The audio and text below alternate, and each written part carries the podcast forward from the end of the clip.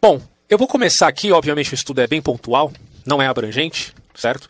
Uh, geralmente eu faço muitos panoramas aqui para dar um, uma introdução histórica da, das questões, mas a gente vai falar só sobre isso aqui, tá? Midrash, alegoria, tipologia. Na verdade, outros elementos vão entrar aqui, mas vai estar delimitado no título do vídeo. Então, a primeira coisa que eu queria falar aqui é o seguinte: há uma síntese muito interessante quando você vai fazer é, essa mistura do pensamento judaico com o pensamento, uh, vamos dizer assim, modelado na tradição cristã. E vocês vão entender por quê.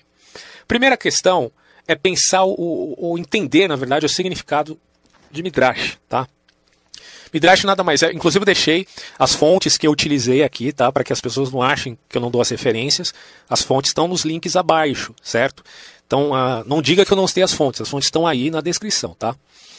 Uh, Midrash ele vem da raiz hebraica darash, a pronúncia não vai ser perfeita, eu não falo hebraico, tá? Mas basicamente significa a busca, significa a pesquisa. E tem os seus elementos aplicados à vida prática. Você tem, por exemplo, o termo Haggadah, que está vinculado também a esse conceito de interpretação judaica, que é o Midrash. Isso aí já é bem antigo, tá? Fazer Midrash da palavra, é, ou seja, busca e pesquisa da palavra, que é a palavra, na verdade, é a Torá, tá? É a lei em, com L maiúsculo. O Haggadah, na verdade, significa simplesmente narrar ou relatar alguma coisa, tá? Então, em outros termos, isso aqui significa fazer narração dos textos bíblicos e aplicações na vida prática, mesmo sabendo que aquilo não necessariamente é uma exegese específica daquilo que os autores quiseram dizer. Há um contraponto que a gente pode chamar aqui de Peshat, ou Pshat, a pronúncia aqui, é, para mim é um pouco dificultosa, confesso, já como disse antes mas uh, ela significa já uma interpretação literal.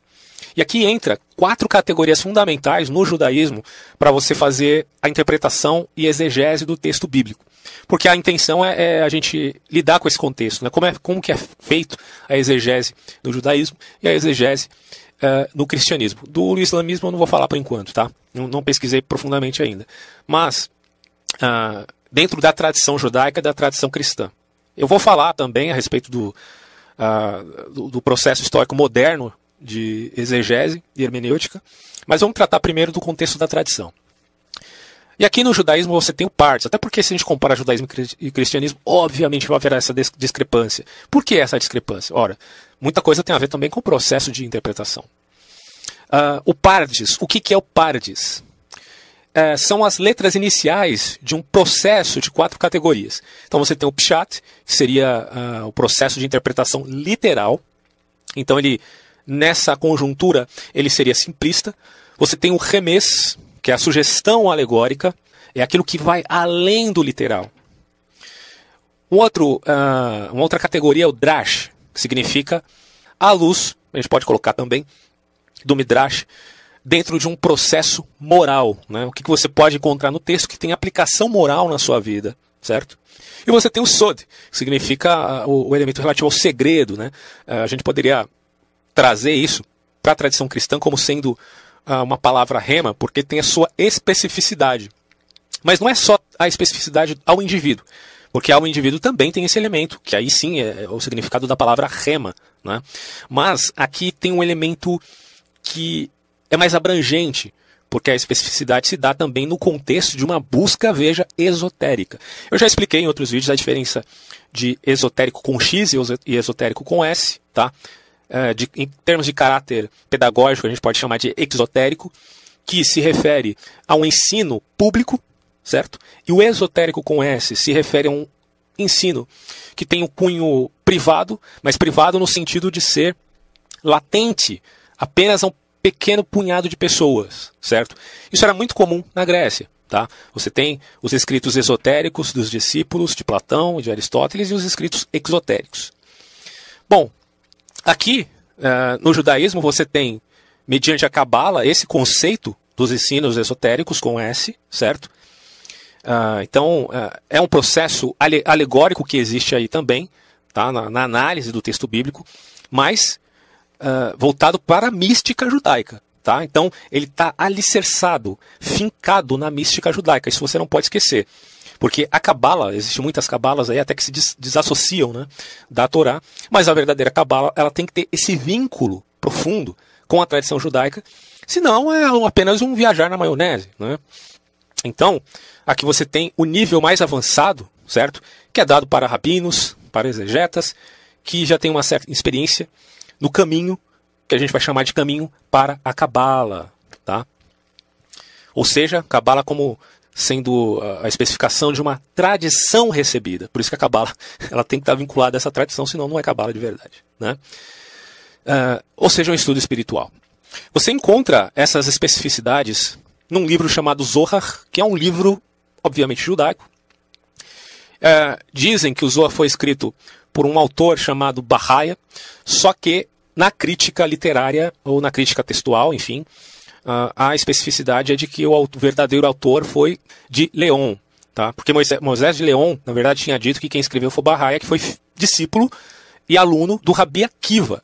Rabi Akiva que viveu naquele período ali pós-cristianismo e, e, nesse caso teve seus alunos, e dentre eles o Barraia. Então supõe-se que, que ele teria escrito Zohar.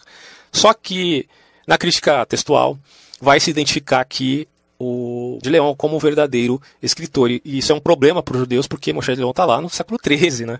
E vocês vão entender por quê. Porque existe um paralelo entre essa tradição judaica e uma tradição cristã, que se fincou, na verdade, né, como uma filosofia cristã. E por ser filosofia cristã, ela tem uma sofisticação muito grande, que ganhou contornos superiores ao judaísmo daquela época. Tá? Uh, não querendo desmerecer o judaísmo de maneira alguma. É porque o cristianismo se juntou com ferramentas filosóficas, eh, tanto da filosofia clássica quanto outras que se desenvolveram posteriormente. E isso trouxe sofisticação inevitável para o cristianismo também. Né? Bom, então você tem esses, essas quatro categorias de interpretação que são fundamentais. Tá? E aí você tem o ponto mais profundo, que é o ponto esotérico, que se refere ao Sod, que se refere também ao caminho da tradição recebida, que é a Kabbalah. E esse é um, é um ponto aí que a gente pode dizer que é mais profundo, mas eu usei aqui só para dar para vocês um contexto geral mesmo. Bom, então o Midrash, do ponto de vista de vários sábios judaicos, ele tem essa referência de uma aplicação e pesquisa que vão se, eh, eh vamos colocar, se linkando uma a outra, tá? E formando novos ensinamentos e novas prescrições. Eu vou, pra, só para te dar um exemplo aqui, eu vou ler um, um, um, texto que foi escrito pelo Moshe Maimonides, Ramban, que é um texto assim muito importante uh, que fala a respeito do conceito que ele tinha em questão do, do Midrash. Tá? Aliás, só, só, aliás, antes de ler, só queria deixar claro um ponto aqui importante, que o Moshe Maimonides ele foi influenciado, certo, por vários autores também e filósofos, e dentre eles você tem o Aristóteles. E quando a gente fala de Aristóteles, a gente está falando de um cara que tinha uh, uma filosofia com uma unidade estava vinculada aos vários temas que o filósofo trabalhava. E dentre ela, você, você pode uh, discernir quatro discursos: a poética aristotélica, a retórica aristotélica, o processo dialético e a analítica, que nada mais é do, ensino propedêutico da lógica aristotélica. Aqui o termo lógica não foi utilizado por Aristóteles, foi posterior. É, ele chama aquilo de analítica. Então esses são quatro discursos fundamentais. Né? E a gente pode entender, não necessariamente com essa divisão posterior que foi feita, mas é, o Ramban, o Moshe Maimonides, tinha, digamos assim, essa influência. Na verdade, ele certamente conhecia um pouco de Aristóteles, não como se conhece modernamente, porque foi só no século XIX e XX é que Aristóteles foi mais bem conhecido, né? Mas ele tinha uma compreensão mínima do, do Aristóteles e com isso ele faz a sua adaptação em vinculação à tradição judaica. E aí ele vai dizer aqui o seguinte, olha que interessante. E entre as tuas armas terás uma pá. Isso aqui está em Deuteronômio 23, 14. Isso já é o Rambam falando, né? Não leia tuas armas, mas teus ouvidos. Se você ouvir algo vergonhoso, coloque teus dedos em teus ouvidos. Agora, eu me pergunto se essas pessoas ignorantes e consideram esses comentários como literais, porque veja só o que ele está falando. O texto está dizendo: e entre as tuas armas terás uma pá. E aí a aplicação midrástica é: não leia tuas armas, mas teus ouvidos. Aí o Ramão vai falar o seguinte: eu pergunto se essas pessoas ignorantes que consideram que esses comentários sejam literais acreditam que o autor deste dito o considerou como uma verdadeira interpretação, uma exegese autêntica do versículo citado. No caso, como sentido desse preceito. Então ele vai falar: eu não posso pensar que qualquer pessoa cujo intelecto é saudável possa aceitar isso. Eu, só um, eu queria abrir o um parênteses aqui porque faz algum tempinho eu tinha um camarada lá no, no Facebook e teve um, uma vez que a gente acabou entrando numa discussão que inicialmente era até amigável, né? Mas aí chegou num ponto em que o cara xingou de, de burro, incompetente, imbecil e por aí vai. É, e por que, que ele disse isso? Justamente porque existia um conceito ali de intelecto que estava sendo discutido. E ele tomou esse termo como apenas um, um, uma especificação, né, que, é, que, eu posso dizer que seja a especificação é, clássica em Platão e Aristóteles, ou até em Anaxágoras. Então ele tomou esse termo como algo é, unificado, quer dizer, sem o apelo posterior e a mudança né, do próprio termo, porque uma palavra não pode ter apenas um significado, mediante o fato de que há um desenvolvimento linguístico e um processo que nunca para. Né? Uh, e ele diz: Ah, você usou a palavra intelecto de maneira corriqueira, isso é um absurdo para um filósofo e tudo mais. Aí eu falei para ele: Puxa vida, né? É, mas será que na filosofia todos os filósofos pensam o termo intelecto como sendo apenas uma coisa? Ora bolas, até para Platão e Aristóteles já existe essa diferença. Se você pega o termo intelecto como o elemento relativo à faculdade da alma. Tudo bem, em Platão ele persi, ele prevalece. Ele, depois da morte, o homem ainda tem a sua capacidade racional, certo? Em Platão é assim. E em Aristóteles? Aristóteles traz já um outro, já na filosofia clássica já tem um outro conceito de intelecto. Você tem o intelecto passivo e o intelecto ativo. Você já tem aí uma diferença óbvia, meu Deus do céu. E o passivo, vai dizer Aristóteles, morre.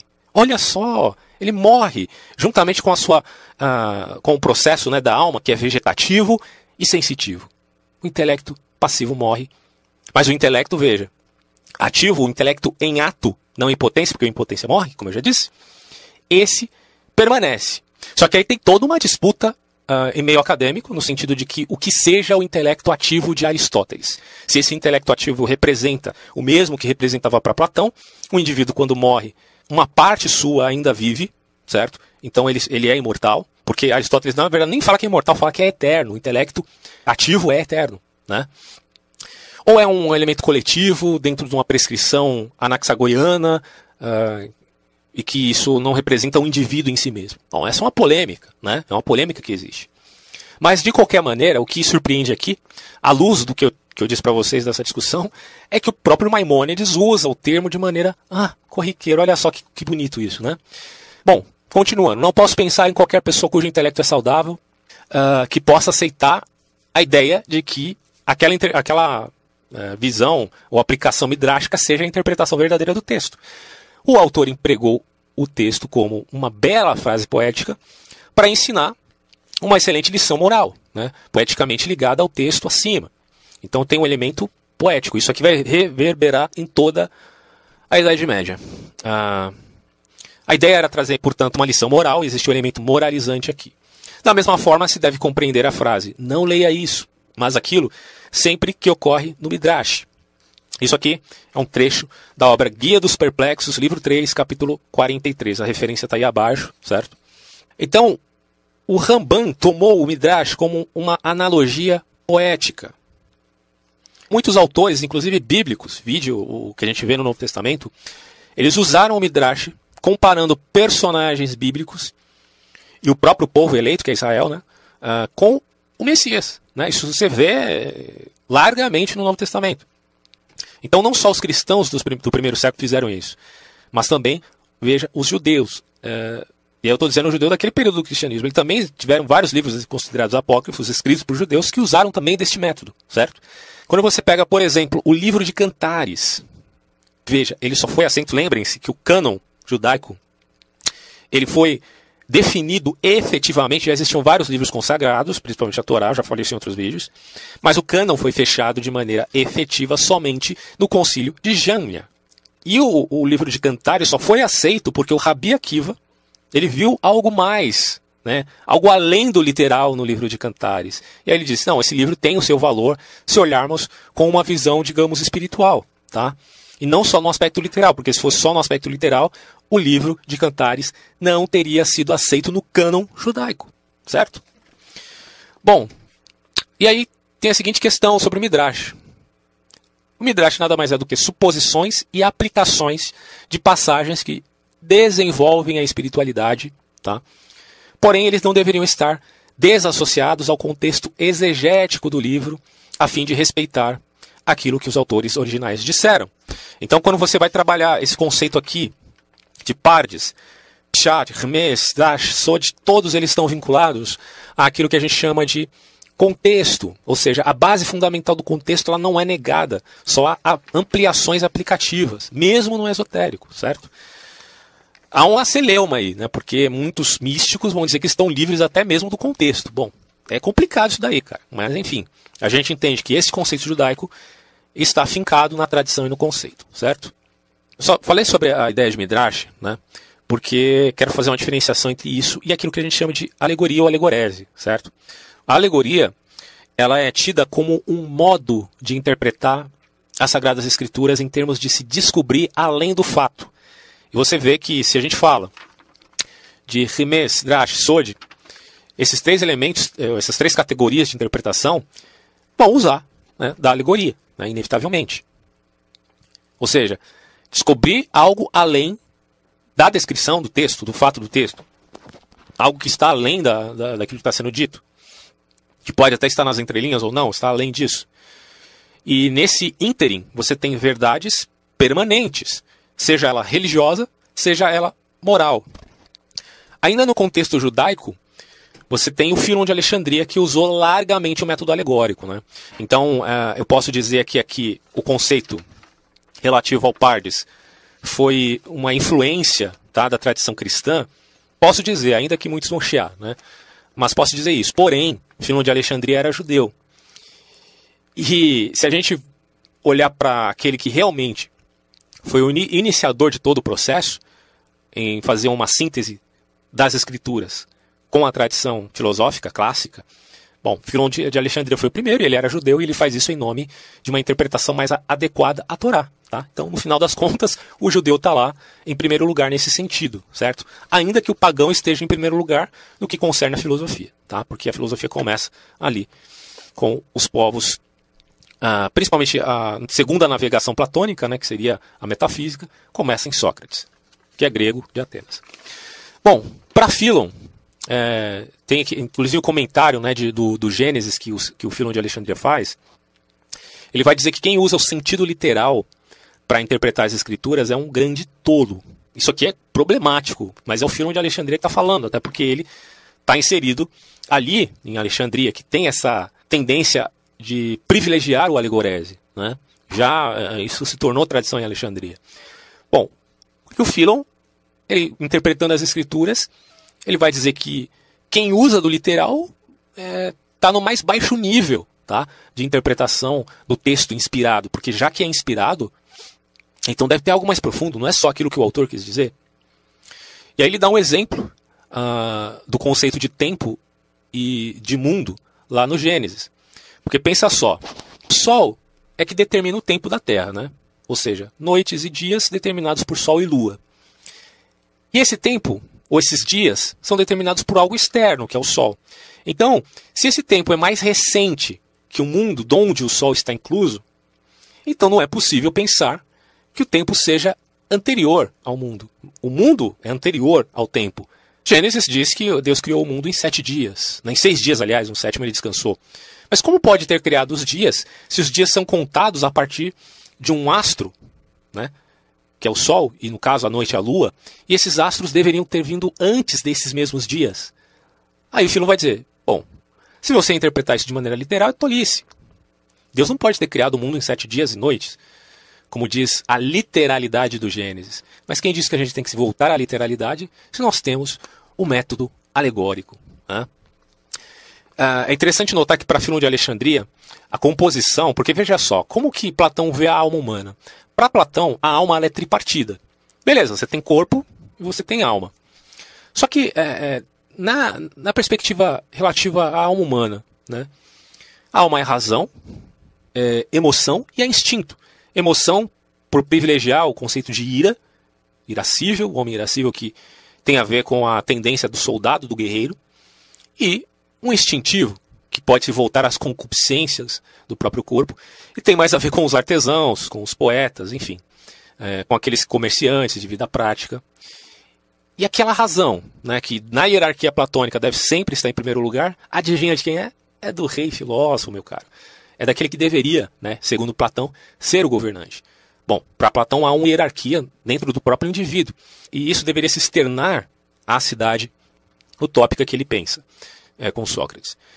Quando vocês voltam para Aristóteles, a composição é assim: alma vegetativa, é aquela que cresce, que procria, enfim, você tem a sensitiva, que é aquela que os nossos os cinco sentidos que nos favorecem para uma interação com o mundo. E você tem o intelecto, que, como eu já disse, é dividido em intelecto passivo e ativo. Em potência, ele consegue interagir com as coisas, tá? E em ato, é como se eu fosse para um quarto escuro e ligasse a luz. E ali eu consigo ver as coisas, então conceituá-las. Né? Para Aristóteles, o conceito ele é, é, é uma é a mentalização, vamos dizer assim, do objeto. Tá? Quando você olha um objeto, você vai conceituá-lo, e esse conceito é mental. O juízo é trazer essa interação dos conceitos e interligá-los para arbitrar sobre aquilo que é bom e aquilo que é ruim. E é só daí, veja, é só daí que surge a proposição, que é uma sugestão dada para se alcançar, por fim, um silogismo. E aí a gente já está entrando no discurso de Aristóteles, que é o analítico. Tá? Então veja como isso está envolto a perspectiva. É, porque a filosofia de Platão e Aristóteles é muito orgânica. Né? É, é, são grandes sistemas que são orgânicos porque estão muito interligados e, e, uma coisa vai levando a outra, inevitavelmente. E aí o que acontece é que para Filon de Alexandria há uma pequena diferença aí. De fato, o Filon vai dizer, claro, nós temos corpo. Obviamente nós temos alma. E para Filon, alma é intelecto, certo? Agora, nós também temos, segundo o Filon de Alexandria, e aí outra diferença né, de conceito de intelecto que já muda de novo, nós temos o espírito que provém de Deus. E aí é um elemento tripartido na estrutura humana. Né? Então, segundo essa nova perspectiva agora em Philon, já que Platão é, pensava né, no conceito de alma e corpo, aqui ele vai dizer que o, o, o Filon vai dizer que o intelecto humano ele é corruptível também, certo? No sentido de que é intelecto terreno. E aí, a menos que Deus inspire nele um, uma mudança, no sentido de trazer o espírito do próprio Deus ao homem, que eu poderia colocar como Espírito Santo aqui, que é uma força de verdadeira vida, né, que é o Espírito Divino, é, tomado como agora como pneuma, tá? É, então você tem o corpo, a psique e o pneuma. Isso é interessante porque em Paulo você percebe essas influências já. Paulo é posterior a Filon e a gente entende que Paulo também pensava um homem tripartido, corpo, alma e espírito. Isso se desenvolveu em toda a filosofia, a teologia, aliás, uh, seja no conceito católico ou protestante, de várias maneiras. Tá? Por exemplo, quando você pega a patrística, é, vou citar aqui o Orígenes, que era um autor platônico, né, é, neoplatônico, digamos assim, mas cristão. O Orígenes foi o primeiro grande sistematizador da filosofia cristã, antes de Agostinho. Né? E ele distinguia nos três uh, métodos de interpretação, na verdade, ele, ele distinguia no próprio texto bíblico, três significados importantes que levam ao conceito de interpretação da própria escritura. Vejam, Orígenes também tem a influência alexandrina. Tá? Então, Orígenes vai dizer corpo tem a ver com sentido literal, né? que se refere aqui à casca. Então, o sentido literal do texto para Orígenes é casca. Alma, sentido espiritual, só que para a psique. E o espírito é um sentido alegórico, alegórico e cristológico, certo?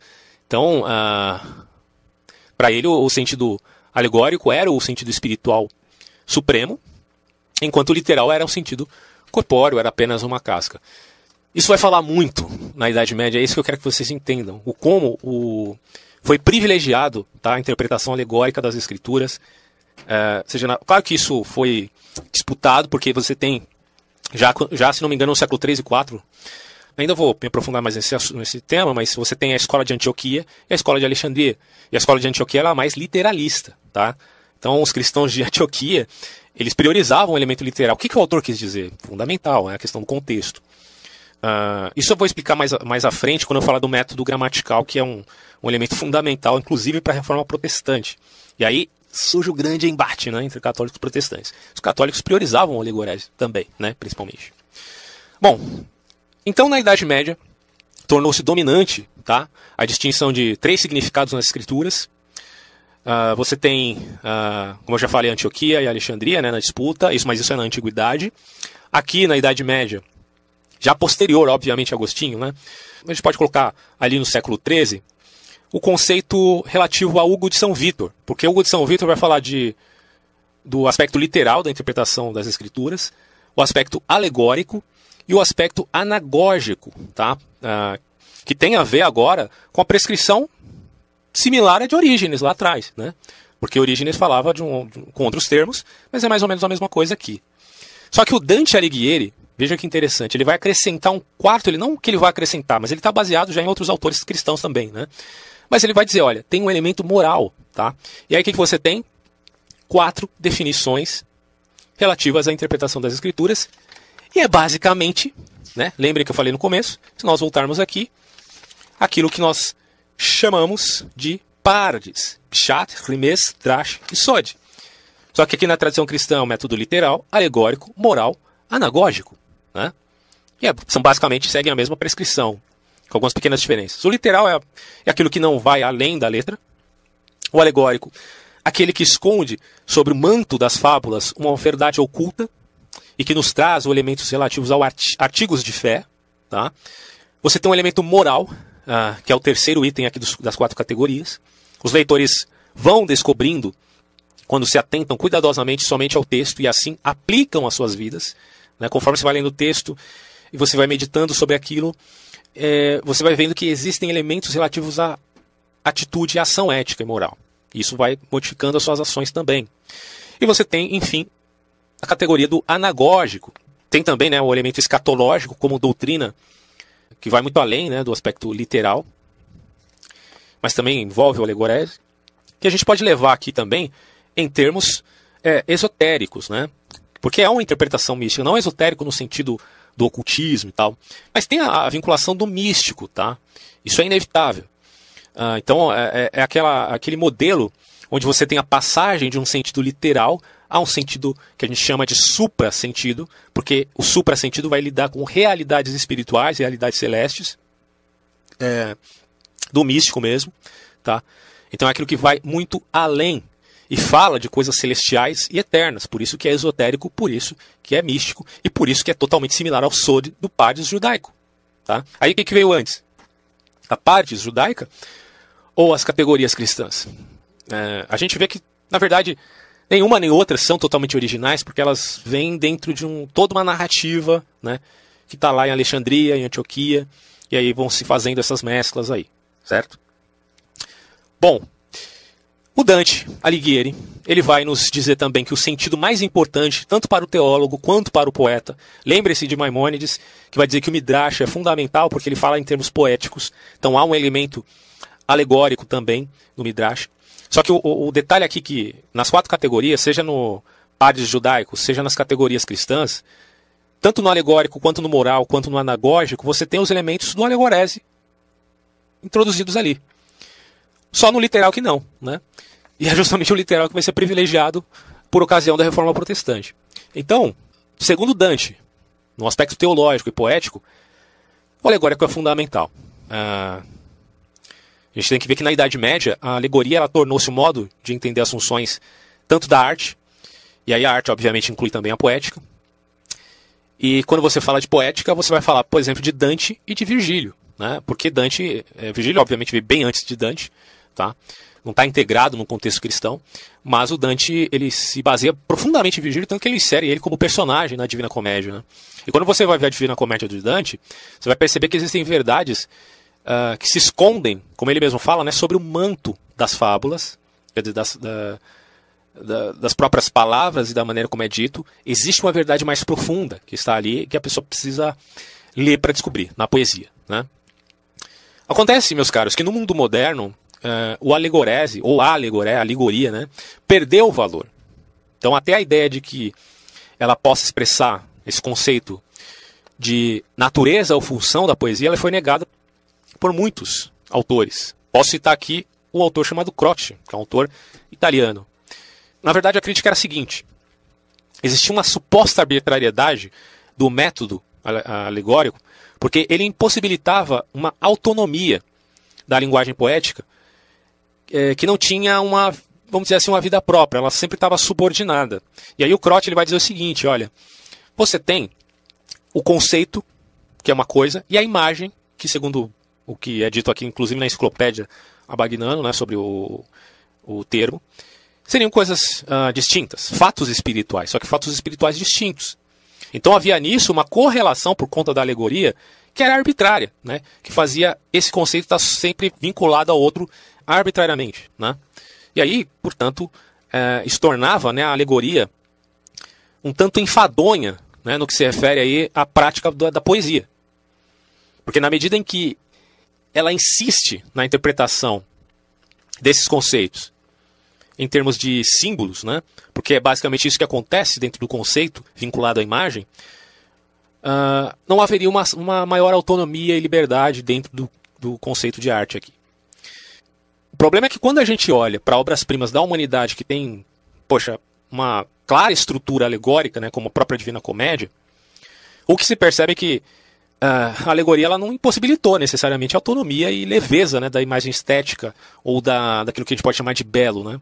Elas eram compromissadas com o elemento alegórico, mas mesmo assim foram obras extraordinárias. E aí eu não falo só da Divina Comédia do Dante, mas também uh, no que se refere a artes, né, como os pintores medievais e renascentistas fizeram, fizeram obras excelentes e tinha esse pensamento relativo ao alegórico, né, à questão do símbolo. E em certos casos, mesmo a correspondência pontual entre imagem e conceito pode não ser mortificante para a imagem, não tolhendo a vitalidade artística do poeta. E aí o T.S. Eliot fez uma defesa da alegoria no sentido dado por Dante Alighieri justamente por isso, por ver nas obras antigas da Idade Média a sua própria excelência independente da vinculação entre conceito e imagem. Então, em suma, a alegoria é uma imagem que é apresentada como um símbolo de um conceito. Tá? Existe um conceito, e essa imagem que é apresentada como símbolo seria este conceito. Bom, mas aqui a gente quer saber mais sobre o aspecto de interpretação das escrituras, que é fundamental, né? Então, no que concerne a Bíblia, a interpretação alegórica ela procura percorrer um, em retrocesso, né, vai dizer o Reale aqui, as imagens ao sentido filosófico que as inspirou. A sabedoria inspirou a, a, a, o texto. Então nós temos que agora retroceder no sentido de fazer uma espécie de poderia colocar aqui como uma engenharia reversa, talvez. Né? Então, como nós vimos, é, o Philon ele era mestre desse gênero de alegoria, de exegese, ele aplicou de modo sistemático a Bíblia, e existe é, nela significados filosóficos e vários níveis, sendo necessário uma chave alegórica. E aí os vários níveis foi o que a gente já falou aqui, foram definidos posteriormente a Philon. Bom, na história da filosofia, o método de Philon depende em grande medida da interpretação da Sagrada Escritura dos primeiros pensadores cristãos da patrística. Né, ele influenciou não só eles, mas também Agostinho e muita gente aí. Uh, daqui o que percebemos é que a exegese medieval, como diz James Packer, vídeo uma, um artigo que eu li aqui na CPAD, ele fala o seguinte: a exegese medieval foi assim exclusivamente mística tá? Porque existia um elemento místico ali, tá? Que a, que a gente acabou de denominar como anagógico e que os judeus chamavam de sod. E, e esse autor diz: o elemento místico estava inevitavelmente presente. Assim, os fatos místicos se tornaram, na verdade, melhor dizendo, os fatos bíblicos, né, se tornaram apenas uma base de salto para o terreno dos anseios teológicos vide a mística espiritual da época. Se tornaram, portanto, fatos espirituais. Foi por causa da reforma protestante no século XVI, mediante o conceito de sola escritura, diga-se de passagem, e outros, né, que o sentido literal do texto bíblico foi, enfim, resgatado e o místico hermenêutico deixado de lado. Então, o... quando a gente fala de método histórico gramatical, a gente tem que reconhecer aqui o, o... a contribuição protestante para esse método. Né? Quando você fala de método histórico crítico, você também tem uma contribuição, só que agora não dos protestantes propriamente, mas dos protestantes liberais, que já é uma outra corrente que eu mencionei em alguns vídeos anteriores também, é, que foram combatidos inclusive por protestantes. Né? Mas falando um pouquinho da, do histórico gramatical no, na história. Os reformadores tá, diziam que o sentido literal resgatava a intenção dos autores bíblicos, que é um elemento fundamental para não cair no abuso do método alegórico. Né? Quando você fala, por exemplo, que os cristãos substituíram o povo eleito, que agora o povo eleito não é os judeus e sim os cristãos, isso está dentro de uma interpretação que está indo muito além daquilo que é dito na Bíblia, até porque Paulo diz que o dom de Deus é irrevogável. Né? Se ele escolher um povo, ele ainda vai suscitar os seus remanescentes. Mas isso é o que Paulo está falando. Enfim, os protestantes, no sentido, no, no, caso aqui dos reformadores, admitiram simbolismos, figuras imagéticas e outros elementos similares na Bíblia. Tá? Então, a ideia aqui jamais foi literalizar tudo que está na Bíblia, isso aí seria até ridículo, mas na verdade especificar e ordenar o que cada contexto representava à luz de uma exegese responsável. Né? Quer dizer, na verdade, boa parte da mariologia que a gente vê, ela surge do, do alegorese, porque como quando você alegoriza as coisas dentro de uma é, tradição já específica, você vai poder valorar certas doutrinas que não necessariamente estão vinculadas ao texto bíblico. Por esse elemento não estar vinculado a esse texto, ele não foi aceito, é, pelo menos para os reformadores posteriores. Né? Há de se notar aqui que os que reformadores como Lutero, por exemplo, ainda admitiam é, certo contexto que tornava Maria um símbolo de, de virgindade, etc. E, tal. Uh, e aqui vai dizer o seguinte: as escrituras usam de provérbios, similitudes, alegorias, etc. Mas a interpretação deve partir daí, porque nem tudo é alegórico. E até o alegórico é usado para se delimitar uma interpretação literal, tá? É, que no caso aí é a intenção do autor escritor. Então, é um tremendo problema se nós começássemos a alegorizar até a própria alegoria que está na Bíblia. Porque a Bíblia também usa de alegoria, a gente vai falar sobre isso. É, tanto a alegoria como tipologia. Né? Se eu posso alegorizar tudo, por que eu deveria tomar a alegoria externa como literal? É uma pergunta que a gente faz. Porque a ideia é, ah, vou alegorizar um texto bíblico, porque eu quero dar um significado a isso. Né? E aí esse significado é aceito como algo literal. Mas por que, que eu não posso também alegorizar a alegoria e depois alegorizar de novo e alegorizar ao infinito? Bom, é, tem que no final das contas ter um elemento literal para me embasar ali, certo? Ah, ele significa isso e isso aqui representa um, um ponto objetivo da coisa. Tá? E o problema do alegorese é tão grande, porque isso também foi um método usado pelos gnósticos. Né? Tenho discutido isso com o pessoalzinho aí. Uh, enfim, em suma, o método gramatical diz que devemos respeitar a intenção do autor, certo? Ainda que este tenha, por exemplo, usado de tipologia. E aí cabe falar o que é tipologia, né? Vamos lá então. Tipologia é um símbolo de cunho profético, que é uma representação de algo futuro, tá? é, basicamente nas escrituras é um acontecimento ou um personagem lá do Antigo Testamento que representaria alguma coisa no Novo Testamento. Então, vocês têm sombras e figuras do passado que remontam, que simbolizavam aquilo que haveria de vir. Né?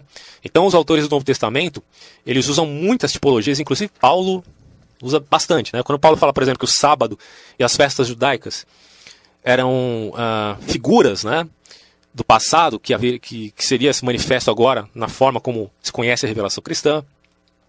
Aliás, para muitos teólogos, o José do Egito é um tipo de Cristo né, no Antigo Testamento, assim como o povo de Israel, o cativo também representava Cristo. Na verdade, Mateus usa também dessa tipologia, dizendo que as profecias relativas ao Messias se cumpriram é, quando diz, né, ah, é o meu filho que saiu do Egito. Mas o profeta do Antigo Testamento está falando de Israel. E Mateus está falando de Jesus. Porque ele faz essa vinculação. Tá? é, com o Messias em relação ao seu povo. Uh, isso é tipologia. Né? Uh, no caso de detalhe importante no caso de José, isso aí é um, é um dado feito por pensadores cristãos posteriores, não é canonizado. E isso é, é fundamental para a gente fazer uma diferenciação, portanto, entre tipologia e ilustração. Porque fica a pergunta aqui, né? Como que os protestantes vão lidar com esse problema, já que há na tipologia é um elemento alegórico aqui. Já que não pode usar de alegoria para interpretar, por que, que autores cristãos canonizados usaram de alegoria para interpretar? Problemão, né? Bom, uh, qual é a solução que tentaram dar aqui? Muitos são os autores que diferenciaram tipologia de alegoria. Tá? Uh, Paulo, na verdade, usa o termo alegoria para falar de Sara, Isaac, Abraão e sua serva e o filho da escrava. Né? Isso aí está lá em Gálatas. Se eu não me engano, no capítulo 4, depois, se não for, vocês corrigem, mas está tá em Gálatas. Inclusive, uh, como eu falei, né, eu deixei os links aí, que vai diferenciar, é, vai falar um pouco dessa diferença entre tipologia e alegoria. Mas na verdade a tipologia ela tem, se a gente for levar em consideração do contexto bíblico, tá? Não na etimologia do próprio termo tipologia, mas dentro da esfera da interpretação bíblica, a tipologia ela tem um cunho histórico, certo? E ela privilegia os autores canonizados. Então esse é um ponto. Esses autores, eles são ditos como inspirados por Deus. Então se eles usaram de alegoria e de tipologia, eles o fizeram segundo dizem os defensores dessa tese, tá? Porque estavam inspirados por Deus. Que é diferente daquele que está fora deste âmbito canônico, porque não pode ser canonizado, e por conta disso fazem alegorias ao seu bel prazer para a, sua, para a defesa da sua teologia. Né? Portanto, comentaristas posteriores não teriam a liberdade que tiveram esses autores bíblicos. Desta feita, a tipologia, ou mesmo a alegoria paulina, que pode ser, alguns vão dizer, ah, não, mas é, ele usou o termo alegoria, mas é uma tipologia. Elas só são aceitas pelos cristãos porque são canônicas. Né? Ah, mas isso detalhe importante, não resolve o problema de critério, né? Porque os judeus, por exemplo, não vão aceitar é, o Novo Testamento como inspirado. Então, como é que você vai dar razão da sua fé para o judeu? É um problema que a gente tem que é, repensar. Porque se você aceita o alegórico, você ainda cai também no outro problema de critério de interpretação, porque eu posso fazer alegoria da sua alegoria, certo?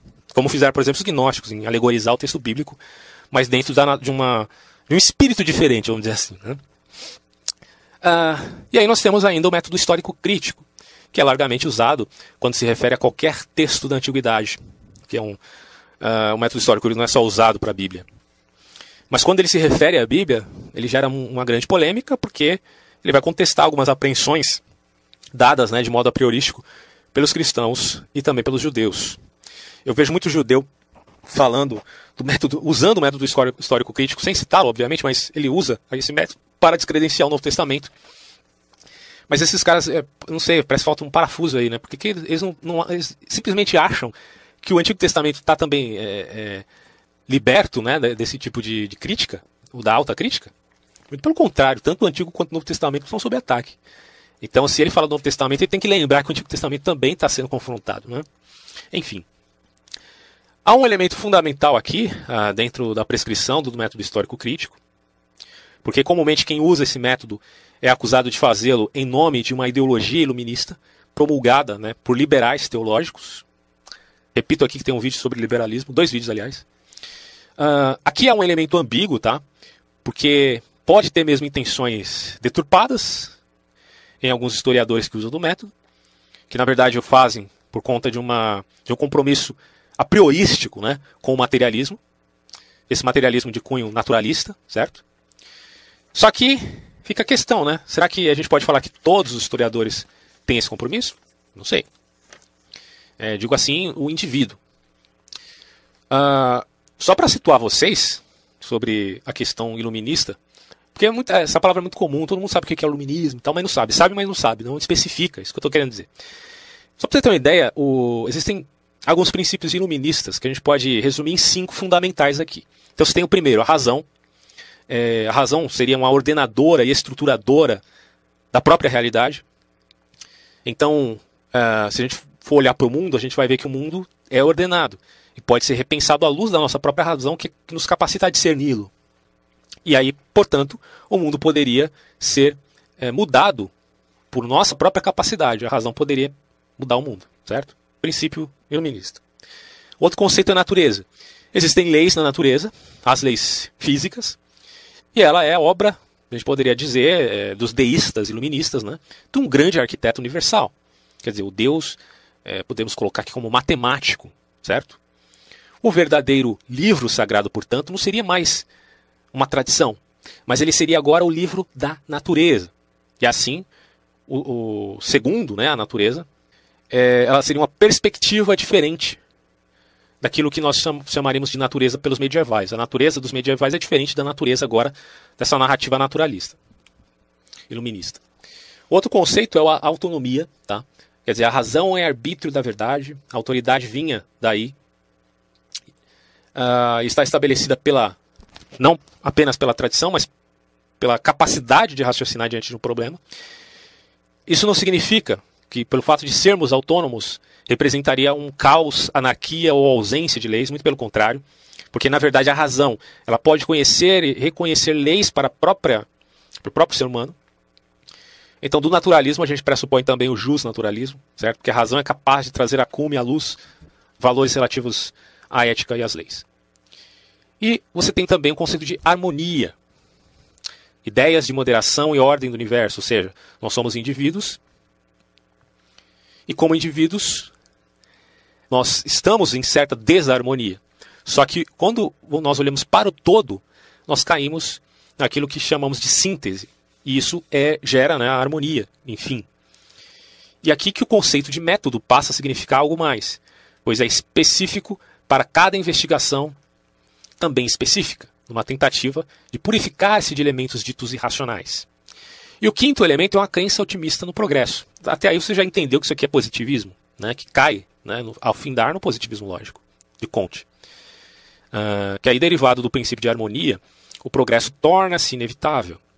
Tal otimismo chegou às raias da loucura, numa pretensa crença na onisciência humana como uh, ideia de alcance dessa capacidade. Só que todo conhecimento testado tem aplicação prática e pode ser inserido na sociedade a favor dela, e isso geraria uma riqueza inexorável para a humanidade. Porém, com o advento da crítica da razão pura de Kant, o homem passa a ter consciência também da sua própria limitação. Isso é meio que um golpe aí ao iluminismo. Porém, há um golpe também ao cristianismo, porque Kant nega o elemento da tradição. Isso dá base para a fundamentação daquilo que vai se chamar posteriormente de método histórico crítico, baseado agora na prescrição dos liberais, meu caro. Bom, então se há algum elemento duvidoso em quesito histórico nas Sagradas Escrituras, uh, o melhor que a gente tem a fazer é avaliar o caso de modo ponderado, né? sem fazer, uh, sem ter uma atitude tola. Isso aí é até um, uma dica né, que, que nos dá o Paul Johnson quando ele fala sobre esse assunto, dizendo que a gente não pode enterrar a cabeça na terra como faz o avestruz para fugir do problema como se ele não existisse, certo? A gente tem que lidar com clareza do fato. Porque da mesma forma que o método histórico crítico trouxe coisas ruins, é, em termos de, de dúvida é, exagerada em relação às escrituras, que se provaram até contrárias com novas descobertas, né? fazendo esses caras ficar com, cara de tacho diante da comunidade acadêmica, uh, eles também trouxeram coisas boas, no sentido de esclarecer muitos elementos da história. Então a gente pode descaracterizar o método como ele sendo mal, totalmente mal, porque é iluminista. Tá? Isso é um ponto importante. Uh, a autocrítica vai lidar com crítica das fontes, crítica textual, crítica literária, tá? Crítica da, das formas, porque crítica das formas, na verdade, é um método do Bultmann, tá? porque a ideia de demitizar em vez de desmitologizar, porque desmitologizar é uma prática liberal, expliquei isso em outro vídeo. Demitizar é você reconhecer o pano de fundo da, da, daquilo que é mais profundo no texto. Tá? E aí nós voltamos ao velho método alegórico. É, é engraçadíssimo isso, né? Porque Bultmann é protestante. Eu vou ler essa parte aqui da crítica das formas para vocês entenderem, olha só. Outra forma de crítica, porém em vista de se superar a crítica histórica, onde ele, no caso Bultmann, aprecia a demitiza demitização, ou seja, a descrição do transcendente, saindo de sua roupagem humana, de certo modo, é, acaba sendo uma volta ao alegorese. É o procurar descobrir o significado mais profundo que está oculto sob as concepções mitológicas. Mas aqui, extrair o mito não é eliminá-lo, como no liberalismo teológico, que aí eles querem eliminar, é outra coisa, é um recorte da Bíblia indevido. Bultmann, não. A ideia é des. É, na verdade, é demitologizar não desmitologizar. Isso porque o mito não pretende ser interpretado, ele, o mito que está na Bíblia, ele não quer ser interpretado, segundo Bultmann, de maneira cosmo, cosmológica, né, no sentido até científico. Essa não é a intenção do texto bíblico que ele vai dizer. Então esse mito deve ser interpretado antropologicamente. Mais ainda, por causa das uh, influências de Bultmann, existencialmente, a influência heideggeriana. Uh, então, ele, mediante isso, tenta salvar a Bíblia da árdua crítica do método histórico baseado no liberalismo teológico. É, basicamente é isso que ele faz. Tá? Bom, era isso que eu tinha para dizer, é um assunto muito complexo, muito amplo. Eu só dei aqui uma, uma base, mas lembrando né, que isso aqui já é o suficiente para você, pelo menos, procurar se aprofundar com livros. Uh, tem alguma, algum material que eu deixei embaixo também nos links para você se, se interessar, procurar uma bibliografia profunda sobre o tema. Só isso que eu tenho a dizer e vou finalizar por aqui que eu já estou meio cansado, tá? Então até mais.